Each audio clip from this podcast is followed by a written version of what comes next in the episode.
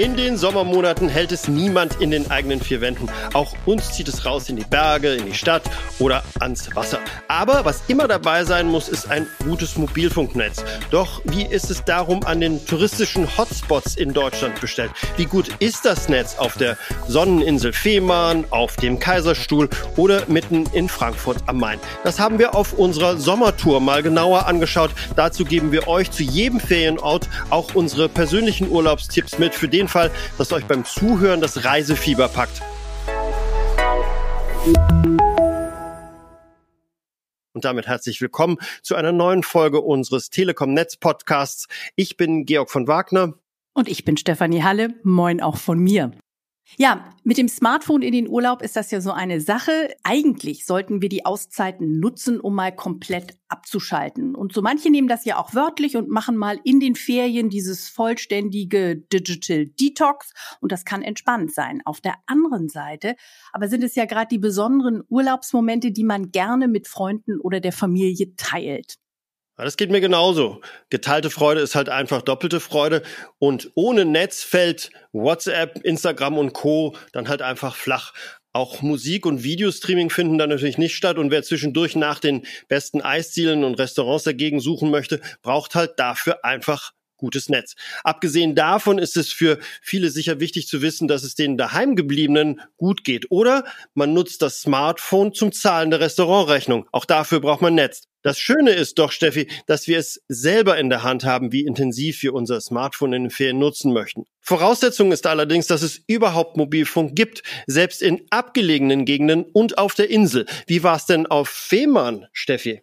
Na, Fehmarn hat einiges zu bieten, also nicht nur 2200 Sonnenstunden im Jahr, darum heißt Fehmarn übrigens auch die Sonneninsel, sondern auch reichlich Action und die Inselbewohner und Touristen surfen heute schon mit 5G-Geschwindigkeit. Also insgesamt ist die Mobilfunkversorgung sehr gut auf der Insel. Und beim Glasfaserausbau finden die Grundstücksbesitzer schlaue Wege, die langwierigen Genehmigungsverfahren zu umgehen. Und da kann ich nur sagen, für Fehmarn, Dort ist der Bauer schlauer. Und dass ich das richtig verstehe, Genehmigungsverfahren werden aber nicht umgangen.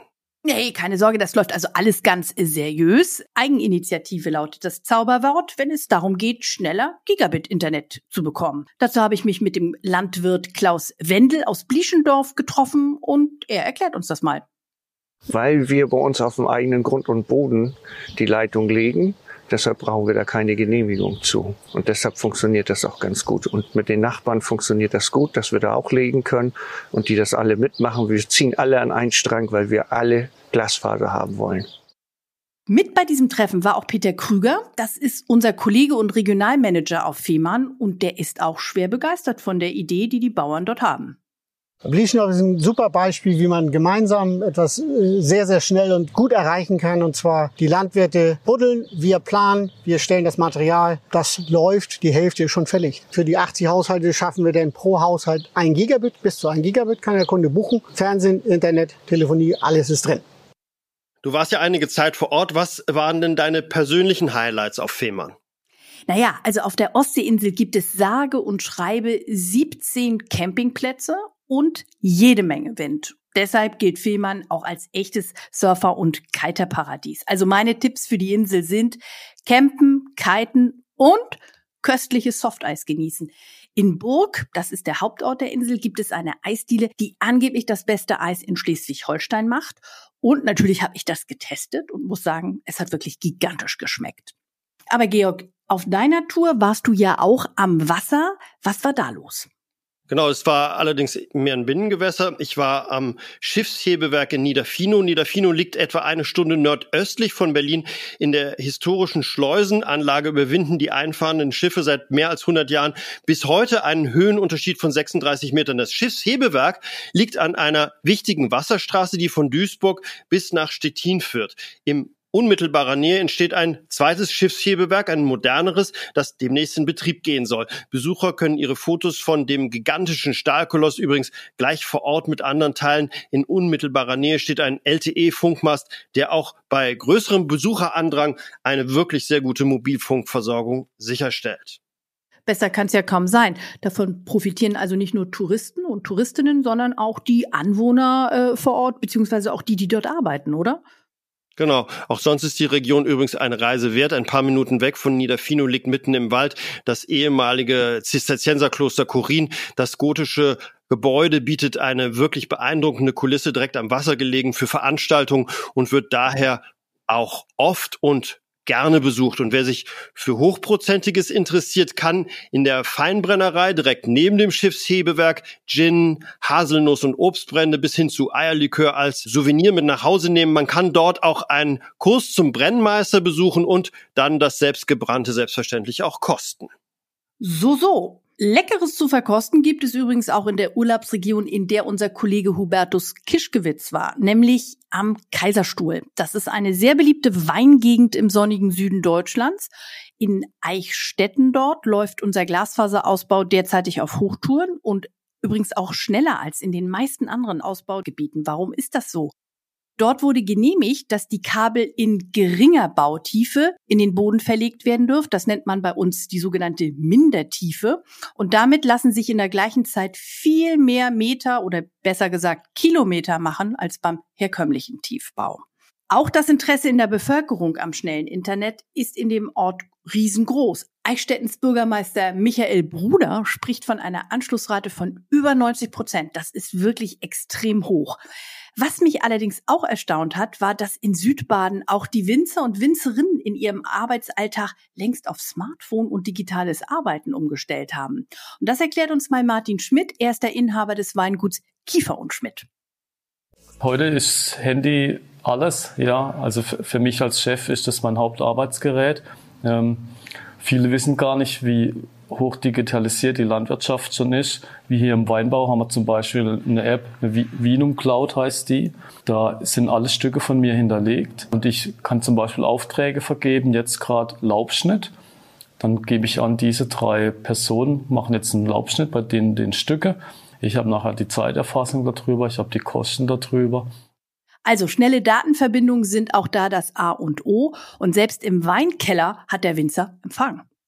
Natürlich habe ich da Empfang, sagen wir mal volle, volle, volle Empfang und das im ganzen Keller.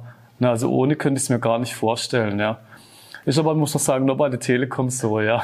Deshalb, wenn man hier bei mir im Keller arbeitet, muss man Telekom-Kunde sein wirklich beeindruckend, wie weit die Digitalisierung selbst im Weinbau bereits ist. Lass mich einmal noch kurz ergänzen, was Kiki neben dem guten Wein der Region den Besucherinnen und Besuchern noch empfiehlt. Zu seinen Highlights gehört eine Radtour über den extrem anspruchsvollen Texas Pass. Das ist nicht für jeden was. Und der Panoramablick vom Aussichtspunkt Mondhalde, der ist über mehrere Wanderwege zu erreichen.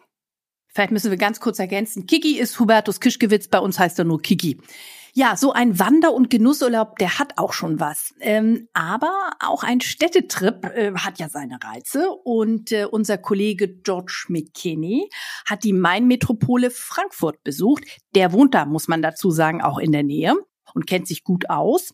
Frankfurt hat eine einzigartige Skyline, ein vielfältiges Kulturangebot, zahlreiche Bars und Clubs und bietet also eine ganze Menge. Und schnellen Mobilfunk, nämlich mit 5G, gibt's natürlich in der Main-Metropole auch. Doch ausgerechnet an einer der touristischen Hauptattraktionen, dem Römer, einem Patrizierhaus, das seit 1405 der Stadt als Rathaus dient, stößt die Mobilfunkversorgung bei großen Menschenansammlungen an ihre Grenzen. Und das ausgerechnet an dem Platz, an dem zentralen Platz in der Frankfurter Altstadt, wenn große Partys gefeiert werden, wie zum Beispiel den Empfang unserer Fußballerin nach der Europameisterschaft. Unser Kollege und Experte vor Ort, Stefan Ochs, erklärt, warum das so ist. Am Römer dürfen wir keinen Standort bauen, aus Denkmalschutzgründen. Der Platz wird jetzt versorgt durch eine nahegelegene Standort, das ist die Paulskirche, die befindet sich dort hinten. Und aus Kapazitätsgründen haben wir einen weiteren Standort gebaut in Form einer Small Cell. Normalerweise reicht das aus. Wenn hier aber größere Events stattfinden, stoßen wir auf Kapazitätsgrenzen. Das Festnetz in Frankfurt ist bereits sehr gut ausgebaut. Dennoch hat die Telekom dort noch sehr Großes vor. Bis 2025 sollen bis zu 375.000 Haushalte direkt ans Glasfasernetz angeschlossen werden. Und unser Kollege George hat noch weitere Tipps auf Lager. Neben dem Römer empfiehlt er auch noch den Besuch der Museumsmeile, zum Beispiel dem Städelmuseum. Und regionale Spezialitäten wie zum Beispiel die berühmte Frankfurter grüne Soße oder mal ein Appleboy zu trinken. Am besten in einer der Kneipen im bunten Stadtviertel Sachsenhausen. Ja, da kann man also schon Appetit bekommen. Aber lass uns noch einen letzten Abstecher machen. Unser Kollege Mike Exner ist an die Mosel gefahren, in die Gegend zwischen Kochem und Koblenz. Diese Region zählt zu den schönsten und beliebtesten Urlaubsgebieten. Ein touristischer Hotspot ist die Burg Els. Seit zwei Jahren gibt es selbst an diesem an sich abgelegenen Ort eine gute Mobilfunkanbindung. Davon zeugen auch die über 110.000 Treffer beim Instagram-Hashtag Burg Els. Für den Eigentümer Jakob Graf zu Els ist die 800-jährige Burg damit in der digitalen Gegenwart angekommen. Ja, zuerst mal möchte ich natürlich sagen, wie froh und stolz wir sind, dass wir so von der Instagram-Community angenommen werden. Das Verhalten hat sich insoweit geändert, dass unsere Gäste jetzt in der Lage sind, äh, ihre Eindrücke und Bilder sofort online zu stellen und sofort zu interagieren und nicht erst warten müssen, bis sie weggefahren sind oder zu Hause sind. Es ist natürlich etwas Neues für uns gewesen, dass wir jetzt unsere Gäste bitten müssen, in den Führungsräumen die Handys auf lautlos zu stellen. Das war bisher nie ein Problem, was wir hatten. Aber ich glaube, das ist ein, ein relativ kleiner Nachteil für die vielen Vorteile, die wir dadurch gewonnen haben. Mittlerweile hat Burg Els auch eine Glasfaseranbindung bekommen, so dass die Mitarbeiter und die Besucher hochauflösende Bilder direkt verschicken und insgesamt besser kommunizieren können. Neben der Burg Els empfiehlt unser Kollege Mike außerdem, sich auf einen der aussichts- und abwechslungsreichen Wanderungen auf den Traumfaden zu begeben.